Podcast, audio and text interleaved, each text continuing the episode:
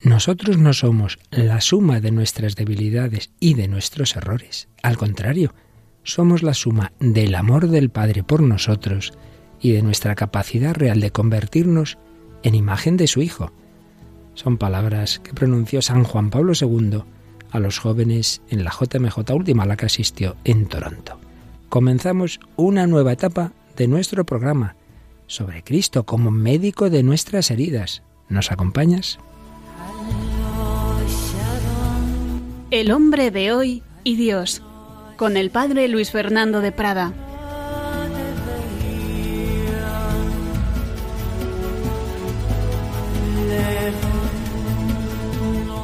Un cordialísimo saludo, muy querida familia de Radio María. Muy cordial, aunque sea con esta voz cascada, que ya veremos si aguanta todo el programa. Pero bueno, el Espíritu Santo y mis ilustres colaboradoras ayudarán a que podamos terminarlo un programa en el que empezamos un nuevo bloque del hombre de hoy y Dios tras el programa testimonial de la semana pasada sobre Guinea y tras los dos años dedicados a la esperanza, que como sabéis hemos recopilado en un DVD que muchísimas personas nos han pedido.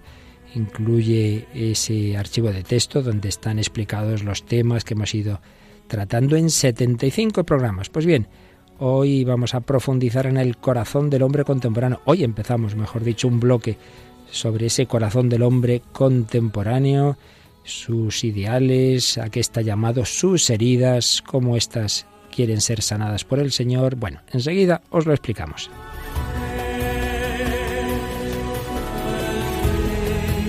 Y hoy tenemos el pleno de las habituales colaboradoras. Paloma Niño, ¿qué tal Paloma? Un saludo, Padre Luis Fernando, un saludo a todos los oyentes. Muy bien, encantada de estar aquí y bueno, de comenzar pues este tema tan interesante. Seguro que sí, y tenemos ya recuperamos tras un verano de campamentos, ejercicios y muchas otras actividades a Mónica del Álamo. ¿Qué tal, Mónica? Hola, padre, muy bien, con muchas ganas también de empezar. ¿Te ha ido bien el verano? Muy bien. Diría que muy corto, pero creo que los profesores no podemos decirlo, así que... No, más bien no. Pero es verdad que tú no te dedicas a vaguear, sino que cuando no has estado en el colegio has estado en otras muchas actividades. Pues sí, muy querida familia de Radio María, en este programa que ya lleva bastantes años en antena y que nos ayuda a todos nosotros en ese diálogo con vosotros también vamos a profundizar en un bloque que ya se trató en lo más básico, la antropología, que es el hombre, las distintas eh, perspectivas de, de acercarse a él, pero aquí vamos a insistir en la relación entre los aspectos, digamos, de filosofía, de teología y ética y de psicología pues como todo está relacionado, claro, porque el hombre es uno, el que ha sido creado por Dios, el que ha caído en el pecado, ese pecado le ha hecho daño, daño espiritual, daño moral, daño psicológico, y por eso también para sanar las heridas del hombre lo más importante siempre es la gracia de Dios, es el amor de Dios, pero también ayudan consideraciones éticas, morales y psicológicas y un poquillo de todo ello vamos a hablar porque hay relación tanto entre estos aspectos positivos como es la madurez psicológica, la virtud de la que ya hablaban los griegos y la santidad, como la hay entre lo contrario, la inmadurez, los complejos, los trastornos de personalidad, los errores morales y lo que teológicamente llamamos pecados. Hablaremos especialmente de los pecados capitales en próximos programas. Y en cuanto a la ayuda a todas estas circunstancias, a todas las heridas, pues también hay su relación, ya lo veremos entre psicoterapia, educación moral, pastoral y dirección espiritual. Si queremos un lema que un poquito englobe todo lo que vamos a tratar, podría ser ese tan bello, esa frase tan, tan bonita que está en el Antiguo Testamento y en el Nuevo también, y que aplica eh, la diócesis de Getafe al centenario de la consagración de España al corazón de Jesús. Tus heridas nos han curado, tus heridas nos han curado. Bueno, pues vamos a comenzar este bloque y con un programa un poquito introductorio, como es natural, en el que siempre habrá pues esas, estos componentes que decimos de la filosofía, la psicología, la espiritualidad, en cada caso con mayor o menor proporción, y también casi siempre, quizá no siempre sea posible, por supuesto, la música y el cine. ¿Qué película traemos hoy, Paloma? Pues hoy traemos la película American Beauty. Es una película norteamericana pues relativamente reciente y que, bueno, nos da una visión de la sociedad no demasiado buena y de la humanidad contemporánea. Y también traemos una, una cantante, Mónica, que justo en, hace muy poquitos días ha salido de una sobredosis, ¿no es así? Sí, traemos la canción de Sober, que significa sobria, de, de Demi Lovato, que esta es una cantante estadounidense que, que ha sufrido varias, pues, varias recaídas en las, en las drogas, en el alcohol y que recientemente pues, se ha recuperado de esta última que sufría en julio de 2018. Entonces, bueno, es una canción muy, muy impresionante, ya la veremos. Seguro que sí. Y más impresionante todavía porque junta la parte negativa con la parte positiva, es el testimonio de alguien del que ya hemos hablado, pero que vamos a escuchar sus palabras, ¿no es así, Paloma? Vamos a conocer el testimonio de Tingenar, que ya lo hemos hablado alguna vez de forma breve. Como bien dices, le escucharemos en algunos cortes que hemos entresacado de una conferencia que él mismo da, y para ver pues esos dos extremos, como bien dices, él titula su libro Más fuerte que el odio, el amor que supera el odio. Bonito título y mucho más la realidad de la vida de Tingenar una vez que el Señor la está sanando. Pues Él quiere sanar nuestras heridas. Comenzamos esta nueva etapa del hombre de hoy y Dios.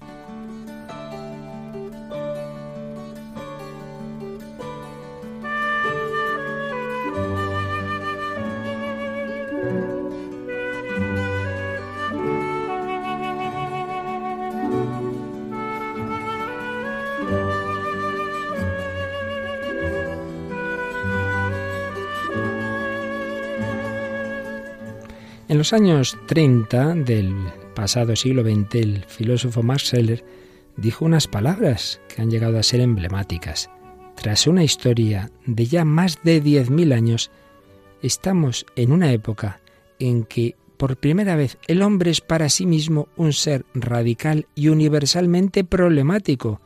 El hombre ya no sabe quién es y se da cuenta de que jamás lo llegará a saber. Bueno, esto decía Max Scheler desde la filosofía. No estamos de acuerdo desde la fe en que no sepamos quiénes somos y mucho menos que no lo podamos llegar a saber nunca, pero es indudable que para muchas personas esto es así. El hombre se ha convertido en un problema para el propio hombre, aunque en realidad esto viene de muy atrás, porque ya los griegos en sus tragedias decían frases como esta famosa de Sófocles, muchas son las cosas misteriosas, pero nada tan misterioso como el hombre. Realmente, siguiendo la terminología de Gabriel Marcel, diríamos que el hombre más que un problema, algo externo a él, resoluble por procedimientos puramente científicos, más que un problema es un misterio. Un misterio, es decir, una realidad en la que él mismo está implicado. El sujeto es interior al objeto de estudio que lo envuelve y trasciende. Y es que, como dijo Pascal, el hombre supera infinitamente al propio hombre. Bien, aquí a lo largo de muchos programas, ya de años, hemos visto la visión positiva del hombre, mirada desde lo alto, mirada desde Dios, la respuesta del cristianismo a ese misterio del hombre. Así, resumiendo mucho, diríamos en primer lugar que el hombre viene, viene de Dios, viene del amor de Dios, que lo ha creado, que le ha dado un cuerpo, ha creado su cuerpo, que venga por evolución o no, eso ya es un accidental, pero en último término lo ha creado Dios, cuerpo y espíritu el cuerpo que es bueno. El cristianismo no desprecia la materia y por eso resucitará. Pero no somos mera materia. Por eso señalan en su manual de antropología Yepes Aranguren, un ser personal espiritual no es simplemente naturaleza, sino libertad, no dependiente de la materia, apertura al infinito. Sabemos también, es un concepto clave del que en su momento hablamos mucho, que el hombre ha sido creado a imagen y semejanza de Dios. Por ello, para entender al hombre no hay que mirar hacia abajo. No miremos a ver de qué bichito provenimos, miremos hacia lo alto, miremos a Dios. Imagen y semejanza de Dios tenemos espíritu, por tanto inteligencia, voluntad, libertad, amor, dominio sobre el mundo. Tenemos también la noción de persona, lo único e irrepetible de cada uno, lo que nos distingue de los demás. Esto pasa en Dios mismo. El Padre no es el Hijo ni es el Espíritu Santo. Cada persona tiene la distinción personal, teniendo la misma esencia. Por eso es muy importante en la antropología esta distinción entre persona y naturaleza. Más datos. El hombre está abierto a Dios. Solo en la unión con Él alcanza su plenitud, su perfección, su felicidad. Estamos llamados a disfrutar de la misma felicidad de Dios, empezando aquí en esta vida, en medio de las dificultades, pero con la consumación en el cara a cara del más allá. Nos hiciste, Señor, para ti, y nuestro corazón está inquieto hasta que descanse en ti. Y le vamos a pedir a Paloma que nos lea un número, el 27 del Catecismo de la Iglesia Católica, que expresa esto bellamente. El deseo de Dios está inscrito en el corazón del hombre, porque el hombre ha sido creado por Dios y para Dios, y Dios no cesa de atraer hacia sí al hombre, y solo en Dios encontrará el hombre la verdad y la dicha que no cesa de buscar. La razón más alta de la dignidad humana consiste en la vocación del hombre a la comunión con Dios, el hombre es invitado al diálogo con Dios desde su nacimiento, pues no existe sino porque, creado por Dios por amor, es conservado siempre por amor, y no vive plenamente según la verdad si no reconoce libremente aquel amor y se entrega a su Creador. Así pues, un deseo de Dios que está inscrito en el corazón del hombre. Dios atrae al hombre, un hombre llamado a la comunión con Él, a ese diálogo con Dios. Finalmente, entre otras muchas cosas, recordemos que Cristo es el hombre perfecto. Cristo revela cómo es Dios, pero revela también cómo es el hombre. ¿A qué está llamado a ser el hombre? Ex homo, ahí tenéis al hombre. Cristo revela al hombre al propio hombre, decía el Vaticano II, una frase que Juan Pablo II repetía muchísimas veces. Si queremos saber qué es y qué está llamado a ser el hombre, miremos a Cristo. Y en Cristo estamos llamados a ser hijos en el Hijo. Si yo me uno al Hijo eterno, seré hijo adoptivo, pero hijo en el Hijo, llamado a desarrollar todos los talentos, las capacidades que Dios me ha dado, hasta la plena unión con el Padre en el Espíritu Santo, hasta la santidad. Por ello, llamados a participar en una relación filial con el Padre y fraternal con todos los hombres, llamados a participar en la vida divina.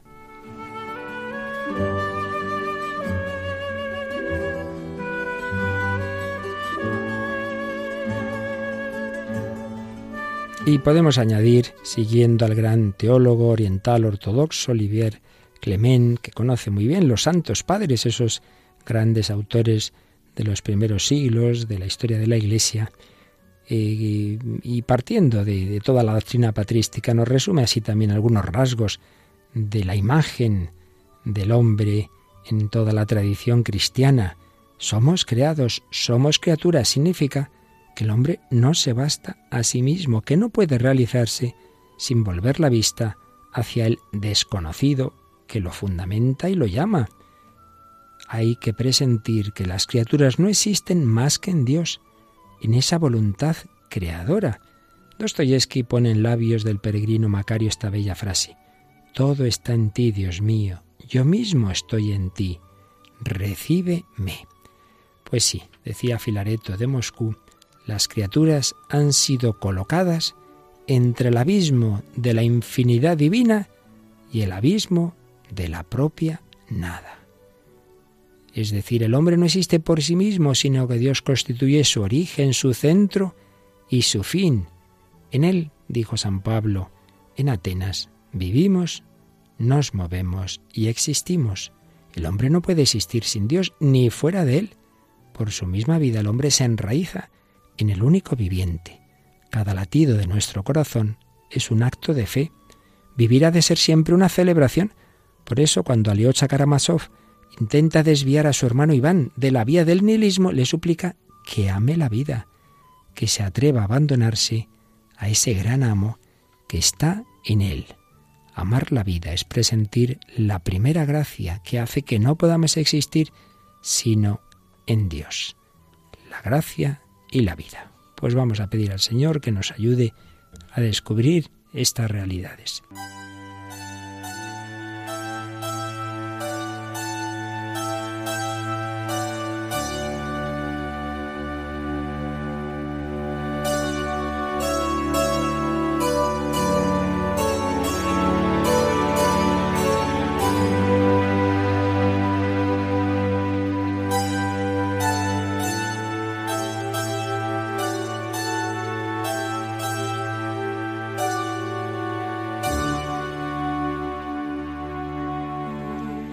Pues aquí estamos en Radio María, en El Hombre de Hoy y Dios, iniciando este bloque sobre el hombre, imagen de Dios, pero el hombre herido por el pecado, porque si hemos resumido de una manera muy básica esos rasgos del plan de Dios sobre el hombre, un hombre llamado ni más ni menos que a divinizarse, que a unirse con Dios por toda la eternidad.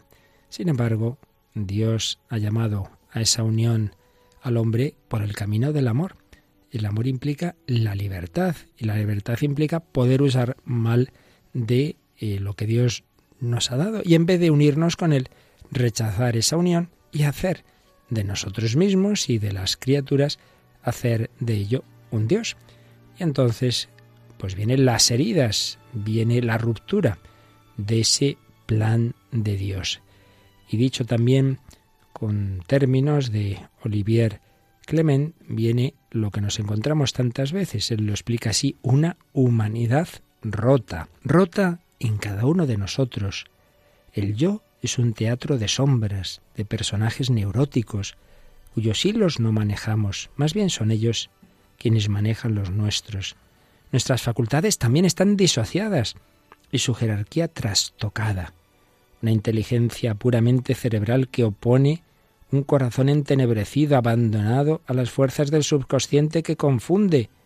Henos pues patas arriba, sin centro, en el que reconciliarnos.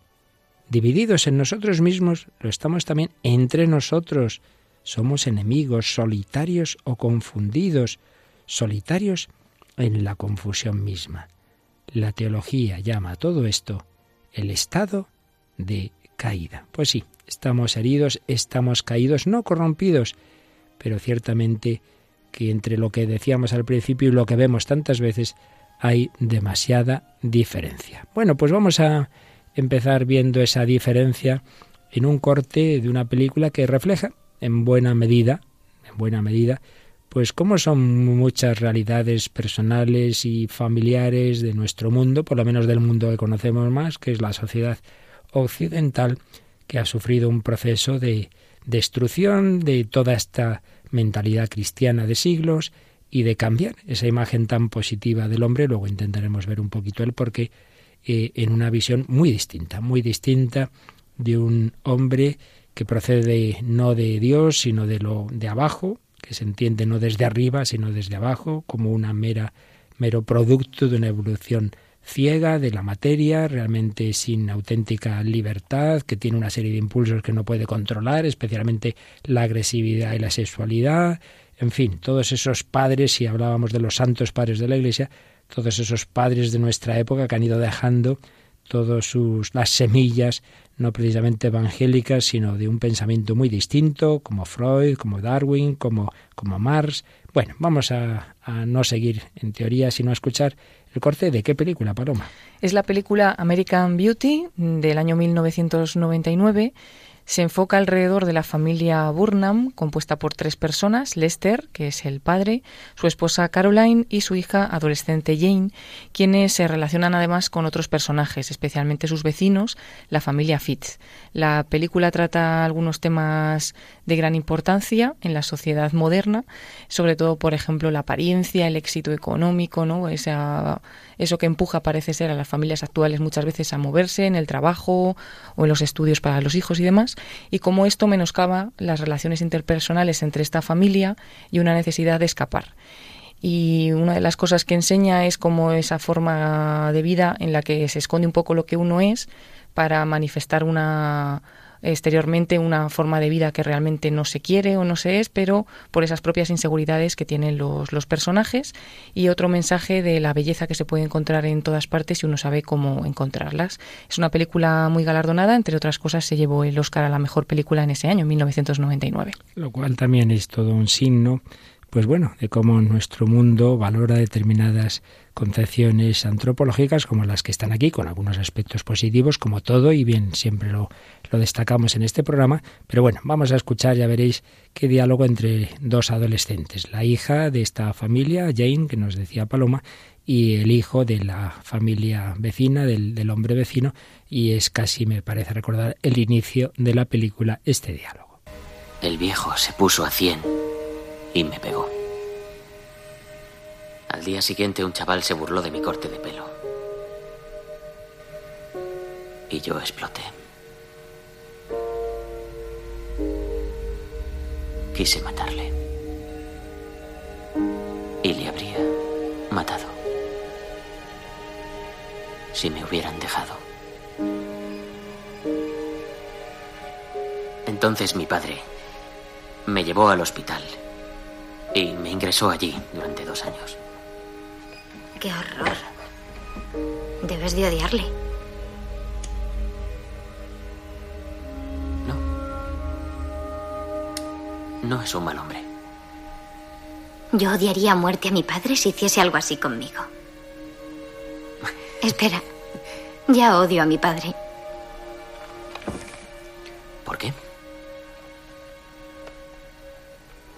Es un cabronazo. Está colado por mi amiga Ángela y es asqueroso. ¿Querrías que estuviera colado por ti? ¡Qué asco! No. Pero me gustaría ser la mitad importante para él que ella. Si piensas que mi padre es inofensivo, te equivocas. Está causando un tremendo daño psicológico en mí. ¿Cómo? Bueno, verás. Yo necesito organización. Disciplina.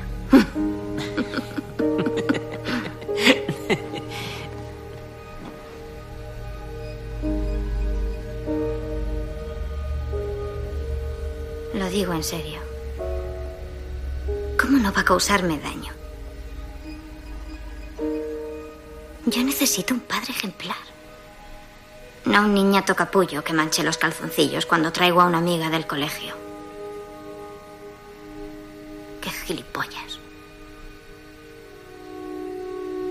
Deberían sacrificarle y que deje ya de sufrir. ¿Quieres que lo mate?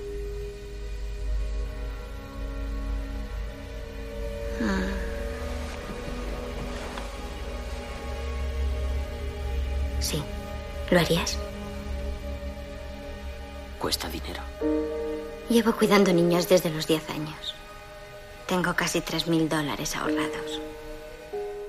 Madre mía, qué escena de American Beauty. Perdonen nuestros oyentes, ya siempre decimos que, que pongamos corte de una película no quiere decir que la recomendemos, sino que la usamos, bueno, pues para nuestro programa en tanto en cuanto pues es un resumen de algo de lo que estamos hablando ahí con sus tacos, incluso algún otro que hemos censurado. Bueno, ¿qué, ¿qué, os ha hecho pensar estas, estas frases entre estos dos adolescentes? Aquí tenemos a la profesora de los adolescentes.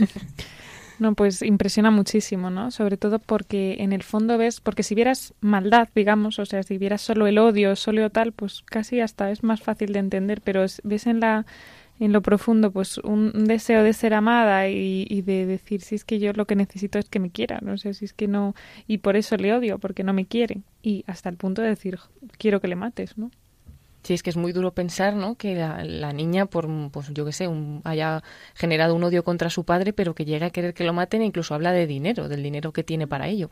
Pero bueno, también me quedo yo con la parte que dice eh, que yo lo que necesito es un padre ejemplar, y realmente necesito disciplina y organización. Evidentemente ningún adolescente lo diría en grupo así a los cuatro vientos, pero con su amigo así más cercano pues sí que se abre, ¿no? Y tiene esa intimidad de contarle eso y es que es realmente así. Muchos, muchas veces los jóvenes, los adolescentes necesitan una guía, que parece que ahora se dice, no, que cada uno vaya por donde quiera y tal, sí, pero te, se está formando y necesita unos límites porque si no va perdido, va perdido. Dice, ¿cuánto daño me está haciendo mi padre? Y también lo que dice, ojalá me quisiera un poco más, o, o por lo menos como a esa chica, ¿no? La mitad que a esa chica. La mitad. Me hiciera la mitad de caso, sí. Esto me ha recordado esto que decís hace muchísimos años en un, un encuentro de adolescentes, ¿no? Y en uno de los grupitos me contaron que una chica dijo, bueno, aquí os quejáis de que vuestros padres os ponen límites, que si la hora, que si no sé qué. A mí me dejan hacer lo que me da la gana, pero no penséis, en realidad os envidio, porque en el fondo es porque pasan de mí porque no me quieren, porque no les importo. Es decir, que muchas veces, aunque en el momento protesten, pero claro, si, si ven que, que en el fondo buscan su bien, que esos límites son para encauzarlos, pues hombre, antes o después eso lo valoran. Y cuando no los tienen, te los piden, ¿eh? Es fascinante. O sea, ¿Ah, cuando sí? alguna vez haces el típico experimento de dejar la clase al caos, por favor, pero ¿por qué no haces nada? Te dicen, no sé, es que lo necesitan. Hace muy poquito que tengo una anécdota con, pues, con unas adolescentes que, bueno, hicieron una travesura, ¿no? Y, y los padres, pues, ya se enteraron, les regañaron y demás. Y les le preguntaba yo a una de ellas, ¿y qué les han dicho los padres a las otras? Bueno, pues a esta más o menos le han puesto los mismos castigos que a mí y tal. Bueno, y a esta otra, nada. Y digo, ¿cómo que nada? No, es que su padre, su padre no es bueno. O sea, que en el fondo reconoce que es que a ellas les castigan porque tienen unos padres que se preocupan por ellas. En cualquier caso, mm, también ya centrando más en el objetivo un poquito de, de este programa, fijaos cómo, bueno, han salido temas que nosotros desde una perspectiva cristiana llamaríamos claramente pecado contra, contra la moral, pero que, evidentemente también desde una perspectiva natural son dañinos. Incluso ha hablado de que le hace daño psicológico, ¿verdad? Vemos que al final todo está unido. Bueno, pues vamos a ver, pasamos de, del cine a la literatura, a ver qué, qué nos trae hoy Mónica para este programa introductorio sobre ese hombre llamado a lo más alto, pero también herido y que muchas veces cae en lo más bajo, en ver cómo mato a mi padre o cómo mi padre está liado con mi amiga adolescente. Pues traemos una obra que se llama Los renglones torcidos de Dios, una novela de 1979 escrita por Torcuato Luca de Tena y pues es la historia de, de una detective de Alice Gould que se introduce en un hospital psiquiátrico para intentar resolver un, caso de homicidio, ¿no? Y entonces, bueno, mm, eh, voy a leer un trocito de en medio y otro del final, eh, saltándome una parte muy importante de la historia para no destriparle a nadie, porque es un libro, la verdad, que merece mucho la pena, pero que se ve un poco eh, el drama que hay ante, ante las enfermedades, ¿no? Pues eso es un, es un manicomio de alguna manera, ¿no? O sea, son gente que no está bien en, en, en distintos grados, ¿no? Hay, gen- hay, hay algunos de los de los ingresados que están muy, muy, muy graves y que ni se mueven ni tal, y otros que con enfermedades un poco hasta divertidas, ¿no? Que tienen como una obsesión concreta una cosa, pero que pueden hacer una vida normal. Y entonces es curioso porque eh, uno de los, de los ingresados, que le llaman Sergio Zapatero, pues este se cree que es un científico muy importante y que está intentando descubrir algo, pero dice una cosa muy dura, ¿no? Está Aquí en una de sus crisis, pues explica el dice, la angustia de Sergio Zapatero era pensar cómo podrían caber en un cuerpo celeste tan diminuto todos los pobladores de los mundos habitados, ¿no? Creía que había una especie de fin del mundo y que había que meterse en un espacio muy pequeño. Dice, lo que más desazón le causaba, hasta el punto de arrancarle lamentos, era lo incómodos que estarían, así de hacinados los pobres locos, sobre todo los que no podían valerse por sí mismos, ¿no? Él estaba loco, pero él se compadecía de los otros locos. Decía como Alicia, la niña péndulo, una niña que iba así como oscilando, el hombre de cera, pues otro hombre dice, prorrumpió en fin en una patética oración pidiendo al Creador que les diese muerte antes del sábado próximo, porque todo eso iba a ocurrir el sábado. Él mismo se ofrecía para pasar a cuchillo a todos sus compañeros y evitarles así presenciar la hecatombe cósmica.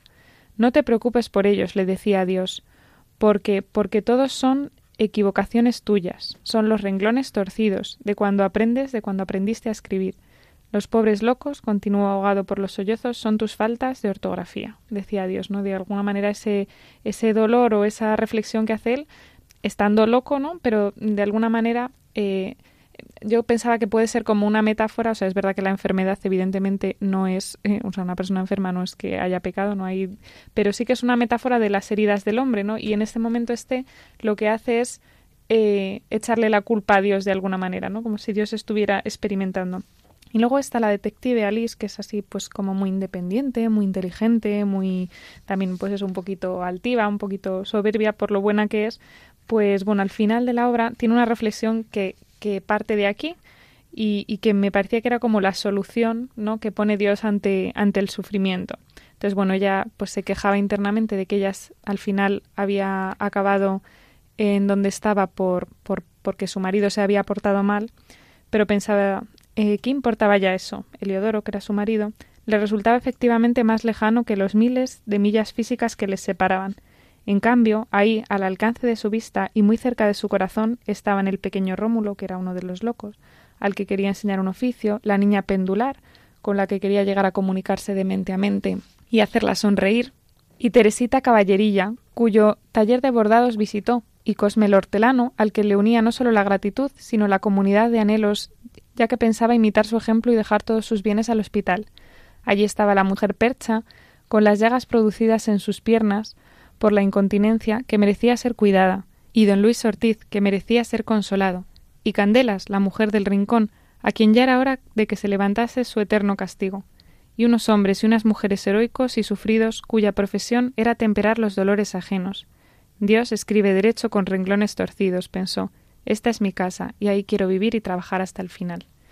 Esto, la verdad es que a lo mejor se pierde un poco porque vamos enumerando como muchos enfermos que a nosotros a lo mejor no nos dicen nada, pero cuando uno ha leído el libro completo, pues ve, ¿no? Cada, la, el drama que tiene cada una de estas personas, algunos su familia no va a verles, algunos han perdido todo lo que tienen, otros su enfermedad les ha dejado casi, pues eso, casi sin dignidad, ¿no? La línea péndulo van de un lado a otro, si no tiene alguien que la guíe, hay otro que ha llegado a asesinar a alguien por su locura. Entonces, ella, de alguna manera, hacer esta enumeración se está compadeciendo de cada uno y está viendo su misión en la vida, ¿no? Que Dios aprovecha tanto el pecado de su marido, del marido de la detective, como eh, esas, mm, digamos, podríamos decir, enfermedades y esas desgracias que les pasan y dice, ¿qué es lo que tengo que hacer yo? ¿Qué hace Dios ante todo esto? Pues me pone a mí para cuidar de todos ellos, para, para ayudarles, a cada uno como pueda, uno enseñándole a leer, a otro como sea, dándole sus bienes, lo que sea. Y no sé, me parecía como una metáfora bonita de las heridas, aunque sean físicas, y de cómo Dios eh, sigue presente, ¿no? Aunque parezca eso, como, como decía Sergio Zapatero, que eran sus renglones torcidos, pues Dios sigue cuidando, ¿no? También de eso. Son los renglones torcidos en una primera impresión física, decía, no lo ha sabido hacer, pero en realidad, una vez que Dios ha permitido, en efecto, que por el pecado haya entrado en el sufrimiento en el mundo, Él saca bien de ese sufrimiento y sin ninguna duda todas estas personas con gravísimas enfermedades psicofísicas, pues en el fondo del alma está el Señor y Él saca, saca bien, en efecto, Dios escribe derecho con renglones torcidos. Si es alma, pues en el fondo está unida al Señor. Es el misterio, el misterio de que estamos llamados todos en cualquier circunstancia a unirnos con Cristo por eso decía Olivier Clement que incorporado a Cristo por el bautismo, el hombre vuelve a ser imagen de Dios. Es tarea del hombre el dar una semejanza total. Claro, ahí entra ya nuestra parte. Solo la unión de nuestra libertad y del espíritu, mayúscula espíritu, puede, a través de los combates del amor, permitirnos llevar a cabo la semejanza y dar al cuerpo de Cristo nuestro propio rostro también. También ese nuestro rostro. Pero es verdad también que en el mundo en el que se va prescindiendo de Dios, la muerte de Dios entraña la muerte del hombre. Y por eso, fijaos ya Gregorio de Nisa decía que el que no encuentra su rostro en la luz del Espíritu Santo, se encuentra disfrazado con una máscara demoníaca. Y la máscara corre el riesgo de hacerse carne, de convertirse en hocico. Nicolás Berdiaev pudo afirmar que el sentido de la historia se resume en la elección entre la divino humanidad y la bestial humanidad. En efecto, el hombre puede ser divino incluso con un cuerpo herido, como tantos santos crucificados, como el propio Hijo de Dios en la cruz, pero es divino y nosotros estamos llamados a ser divinos por participación, por gracia, por adopción, y si no, podemos ser bestiales. Y es lo tremendo, que el hombre puede ser un santo y puede ser un asesino. El hombre puede estar por encima de sus instintos incluso, ir contra o por encima del instinto de conservación y estar dispuesto a dar la vida por otro, y a dar la vida por el Señor como los mártires, o dejarse llevar de lo que le apetece, incluso hacerse esclavo. Y en esas esclavitudes, pues está tantas veces nuestro mundo, hemos hablado muchas veces también de las adicciones, y tantas veces nos encontramos cantantes y gente famosa, actores, actrices, que destruyen su vida, teniéndolo aparentemente todo. Y hoy Mónica nos trae la canción de una cantante que reconoce, que además es que ocurre en su vida real, esta lucha que tiene contra diversas adicciones, pero bueno, expresa ese deseo de luchar en la canción que nos traes, ¿verdad? Sí, es, es una reflexión muy curiosa, se, se llama Sober, eh, sobria, ¿no? Y es como una, un diálogo que tiene con su madre, un poco también con sus fans, de que dice, lo siento, no estoy sobria, ¿no? He vuelto a recaer, eh, ya no, no puedo más, ¿no? Y, va pues pidiendo perdón, pues siento por las veces que os he prometido que lo iba a dejar y al final no lo he dejado, siento a la gente a la que he hecho daño, siento a, a mi futuro amor, dice, como diciendo todo esto ha afectado a que yo no sea capaz de querer a una persona y, y además eso es, es impactante porque sabes que es verdad. O sea, ella, eh, Demi Lovato, ha pasado por muchas fases.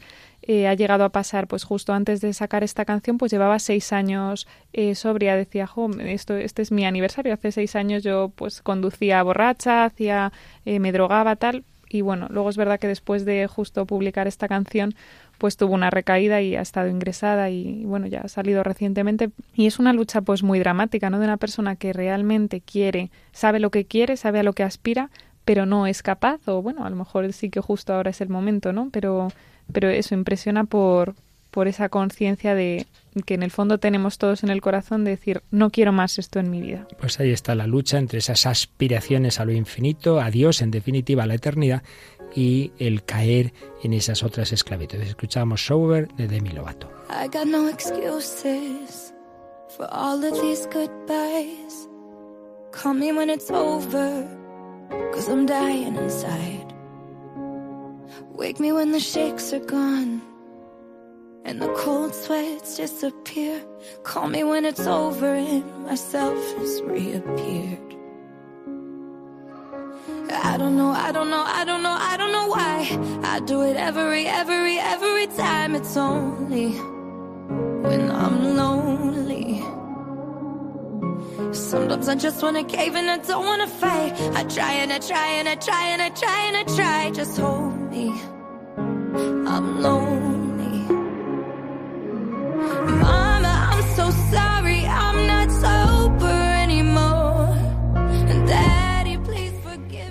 Mamá, lo siento, ya no estoy sobria. Y papá, por favor, perdóname por todas las bebidas derramadas en el suelo. Para aquellos que nunca me abandonaron, hemos pasado esto antes. Lo siento mucho, ya no estoy sobria.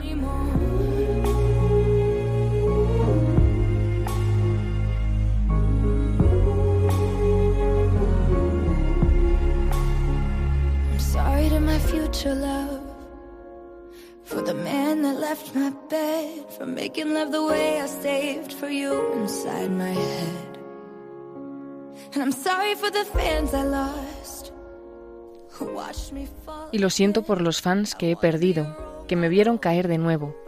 Quiero ser un modelo a seguir, pero solo soy humana. No sé, no sé por qué lo hago cada vez. Es solo cuando estoy sola. A veces solo quiero rendirme y no quiero pelear. Lo intento, lo intento y lo intento, y lo intento. Solo abrázame, estoy sola.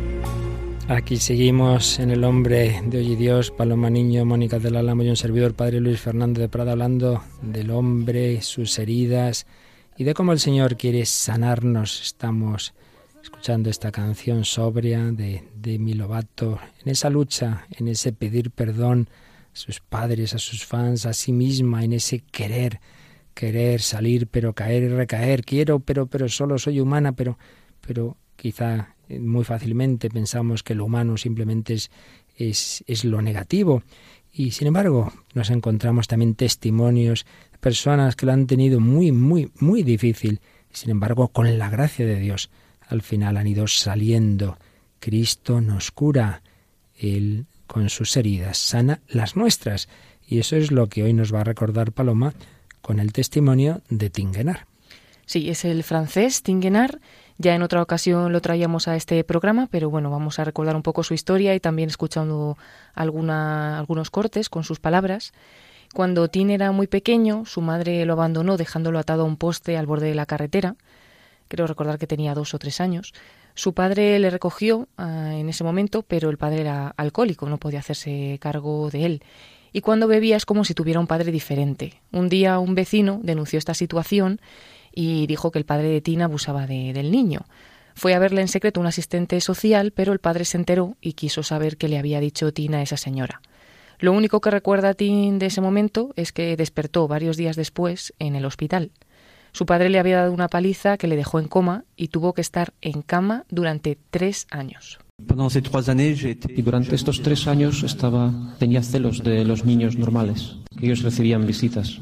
Se les ah, hablaba y se jugaba con ellos se les hablaba con sonidos bonitos. Yo desconocía los sonidos bonitos, gracias a los que saben hablar con bonitos sonidos. Así que yo tenía envidia de las personas que tenían amor. Los miraba como si estuviera detrás de una vitrina en una tienda. Por la noche me arrastraba sobre mis brazos hasta el lavabo para mirar un trocito de un papel de embalaje que había encontrado. Y había un peluche dibujado sobre este papel de regalo. Y cuando entraba en los baños tenía la impresión como si este peluche me saludase diciendo buenos días Tim. Y cuando salía del baño volvía a mover el papelito y tenía la impresión que me decía buenas noches. Inventé una visita. Es importante ser visitado.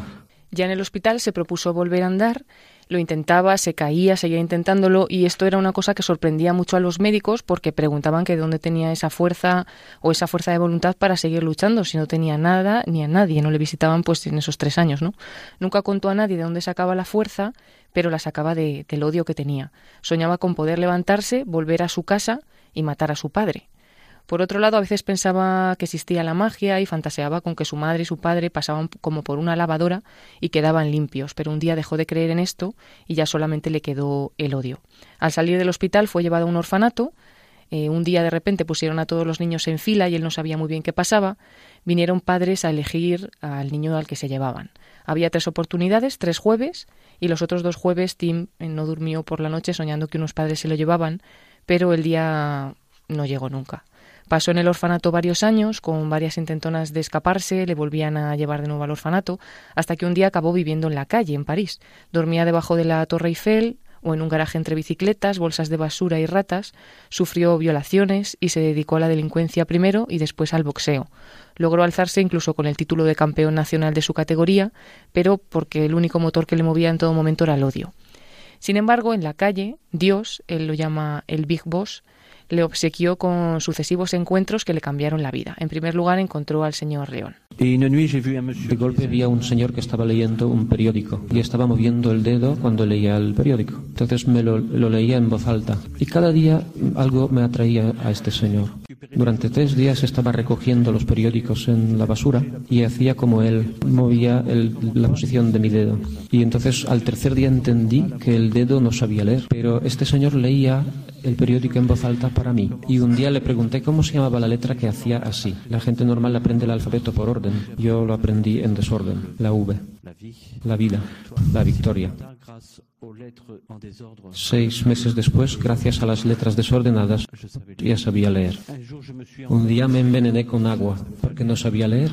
Cuando aprendí a leer pude leer agua potable. Tim cuenta también ahora, cuando alguna vez le preguntan que, como en todo lo que ha pasado, cómo puede creer en Dios, y él dice, el Big Boss, el Dios a quien yo amo, está vivo. No existe solamente en un libro, sino que sale al encuentro de toda persona en la tierra, manifestándole el amor a través de otros. El, primer, el primero que yo conocí fue el señor León, que me enseñó a leer. Otro regalo del Big Boss fueron los libros que encontraba en la basura, que eran un alivio al sufrimiento la policía, porque aunque durante tres años hizo correr a todos los policías detrás de él, había uno de ellos que a pesar de que él tenía que arrestar, le miraba con amor. Y él siempre dice que esa mirada le cambió y que una mirada puede cambiarte el destino. Aprendió de este policía a amar, porque era la única mirada de amor que había conocido. Y dice que si hoy está casado y quiere a su familia, es por aquella mirada y es por aquel policía que cuando llegue al cielo y se reúna con el Big Boss va a ser a la primera persona que va a buscar después a este policía. Otro día había un padre que le dijo a sus hijos que estaba orgulloso de ellos. Él nunca había oído a ningún padre decirle nada de eso a los a sus niños y dijo que si alguna vez él era padre que también haría lo mismo. Tim eh, dice que siempre ha sido un ladrón de amor también la religión la robó de los cristianos, de los cristianos que encontró por la calle. Un día uno de ellos le llevó a una iglesia, conoció a un sacerdote y descubrió el amor de Dios. Le costó algún tiempo, pero al final se confesó. Y otro de los regalos que dice que Dios le dio en la iglesia fue, en ese grupo de cristianos había un grupo de discapacitados, lo que decíamos antes de los reglones torcidos de Dios, ¿no? Pues estos discapacitados le enseñaron muchas cosas. Tin titula su libro Más fuerte que el odio, siempre le movió este odio de matar a su padre, hasta que siendo mendigo pues fue robando el amor de esos detalles, de la mirada, del Señor que le enseñó a leer, del padre que le dijo a sus hijos que estaba orgulloso de ellos, eh, de los cristianos que conoció, de los discapacitados, y a partir de, de todo aquello mm, pudo perdonar a sus padres, Vive en el sudeste de Francia, cerca de Lourdes, está felizmente casado con Martín, con quien tiene cuatro hijos, acoge en su casa a personas con problemas a las que orienta, da ánimos para que encuentren nuevos motivos para vivir, ofreciéndoles un techo, una mano amiga, y así cumple la promesa que se hizo a sí mismo cuando era adolescente, acoger a otros que han sufrido las mismas necesidades que él. Él también dice estas palabras que se dirige directamente a quien le pueda escuchar. Quien quiera que seas, cualesquiera que sean tus heridas y tu doloroso pasado, nunca olvides en tu memoria magullada que te espera una eternidad de un amor que llega gracias al encuentro con personas que te envía Dios. Y bueno, podemos terminar con un corte con sus palabras. Merci, Big Boss. No dije enseguida, gracias a Big Boss, porque no lo conocía, pero muchos años después descubrí que el Big Boss me conocía a mí, sin que yo le conociera. Cada encuentro en mi vida era un regalo de Big Boss. La gente intenta entender a Dios. ¿Sabéis por qué la gente inteligente se aleja de Dios? Porque quieren entender a Dios. ¿Y sabéis por qué la gente poco inteligente puede encontrar más fácilmente a Dios? Porque no se entienden, se dan y se reciben. Merci, Big Boss. Gracias, Big Boss. Bueno, pues impresionante el testimonio, ¿no? De cómo llega a pasar de, de, que le mueva solamente el odio a transformar totalmente ese odio por medio del amor. Se encontró con el Big Boss, es decir, el gran amo, que se dio cuenta que no era un mero amo, sino un padre, ese padre que no había tenido un padre que le amaba. Descubrió el amor en esas personas humanas concretas, pero a través de ellas descubrió el amor de Dios. ¿Qué te ha parecido, Mónica? También muy impresionante. Yo me leí ese libro, eh, Más fuerte que el odio, y es verdad que dices, madre mía, o sea, a mí siempre me impresionan estas cosas, la acción de Dios en las situaciones más desesperadas, ¿no? O sea, que, que como para que perdamos la fe en que alguien puede encontrarse con Dios, que nosotros mismos no podemos convertirnos, pues pues Dios actúa en, en el sufrimiento más grande y, es capaz de, llenarlo, ¿no? Y de, y de mostrar su presencia en, cosas pequeñas, en un policía que se encontró en, y qué importante, ¿no? Que nosotros tengamos esos detalles con la gente que... Ciertamente. Esa mirada de amor que él decía al policía, claro, hacía su labor, pero, pero me quería en el fondo. Bueno, pues yo creo que como introducción a este bloque hemos tenido unos buenos primeros platos. Nos quedamos con esas dos visiones del hombre, una positiva muy elevada, la que ha descubierto al final Tingenar, llamado al cielo, llamado a estar con Dios, llamado a unirse con Él por amor, pero también esa visión negativa de esa filosofía moderna, el hombre un animal agresivo, mera, mera evolución de, de un animal que tiene que dejarse llevar de sus instintos, una psicología tantas veces marcada por esas filosofías materialistas y frente a ello, pues esa llamada al amor de Dios. Escribía comentarista de San Juan de la Cruz, Víctor Capánaga, el psicoanálisis y otras ciencias humanas nos han acostumbrado a poner de relieve las tendencias instintivas disgregantes, como si todo el curso natural del dinamismo humano se dirigiera hacia el mal, pero lleva dentro aspiraciones de base tan arraigadas o más que aquellas, unión con Dios, nostalgia de una felicidad perdida, conciencia de inmensas posibilidades no realizadas en la propia autonomía, el apetito innato de ver a Dios, la capacidad infinita de las potencias, son realidades tan consistentes como la inclinación al mal o el predominio de los sentidos. El místico ha traspasado la frontera de nuestro mundo vulgar y se ha internado audazmente en lo infinito, sintiendo la que llamaba San Juan de la Cruz la respiración de Dios.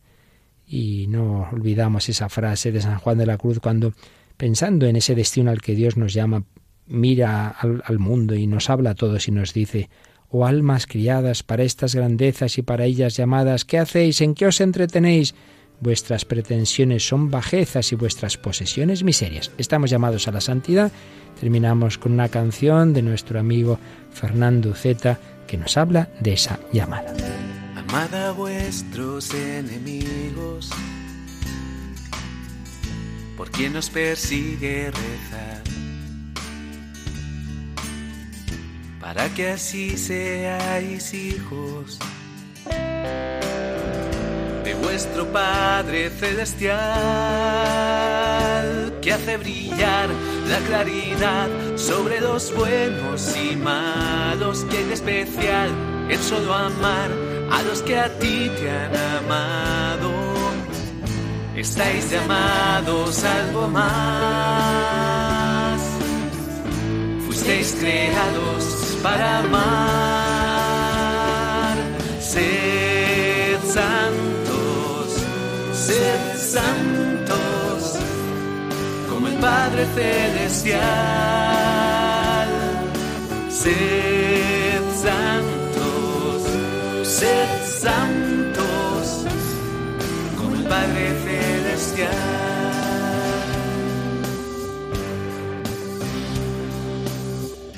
Amad a vuestros enemigos, no devolváis mal por mal. Pon tu mejilla al que te ha herido, al que te pide, dale pan, que el Padre da lluvia igual sobre los buenos y malos, que hay de especial en saludar solo al que es tu hermano. Estáis llamados algo más. Fuisteis creados para amar.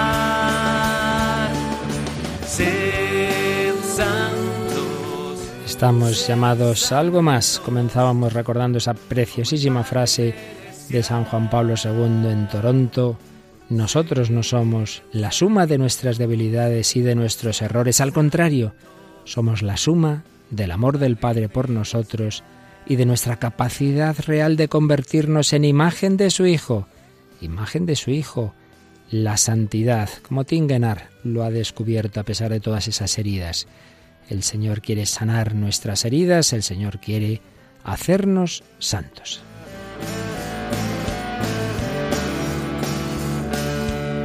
Sed santos, sed santos, como el Padre Celestial. Sed santos, sed santos, como el Padre Celestial.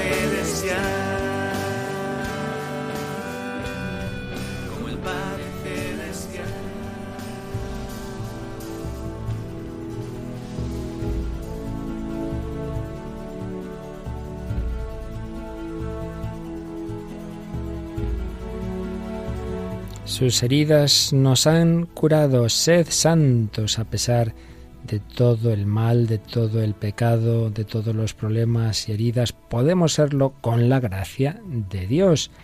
Pues de esto vamos a ir hablando a partir de este primer programa introductorio, este bloque que hoy comenzamos del hombre de Dios y como siempre nos gustaría hacerlo en diálogo con vosotros, vuestros comentarios, sugerencias, Paloma, como pueden hacerlo nuestros oyentes. Pues recordamos que puede ser por correo electrónico a el hombre de hoy y Dios arroba radiomaria.es o también a través de comentarios en la página de Facebook que se puede encontrar buscando en el buscador de esta red social por el nombre del programa, el hombre de hoy y Dios. Recordamos también que todo el bloque anterior sobre la esperanza, dos años, 75 programas, lo tenemos recopilado en un DVD que ese no lo podéis bajar del podcast, en podcast es cada programa individualmente, sino que el DVD hay que solicitarlo bien por teléfono, bien en la misma página web de Radio María. Sí, en el teléfono 91 822 8010 o a través de la página web de Radio María entrando a pedidos de programas. Pues damos las gracias a Paloma Niño, a Mónica del Álamo, a todos vosotros y os recordamos que en ese espíritu de mirar hacia lo alto, de mirar a lo más grande, a que Dios nos llama, nos ayuda mucho la música. Hay música que nos degrada, que nos lleva hacia lo más bajo y hay música que nos eleva.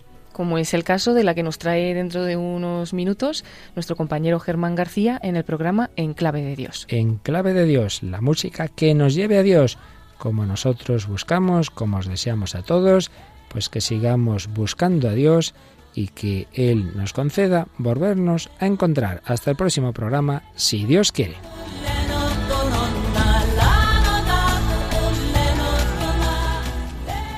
Así concluye El hombre de hoy y Dios, un programa dirigido en Radio María por el Padre Luis Fernando de Prada.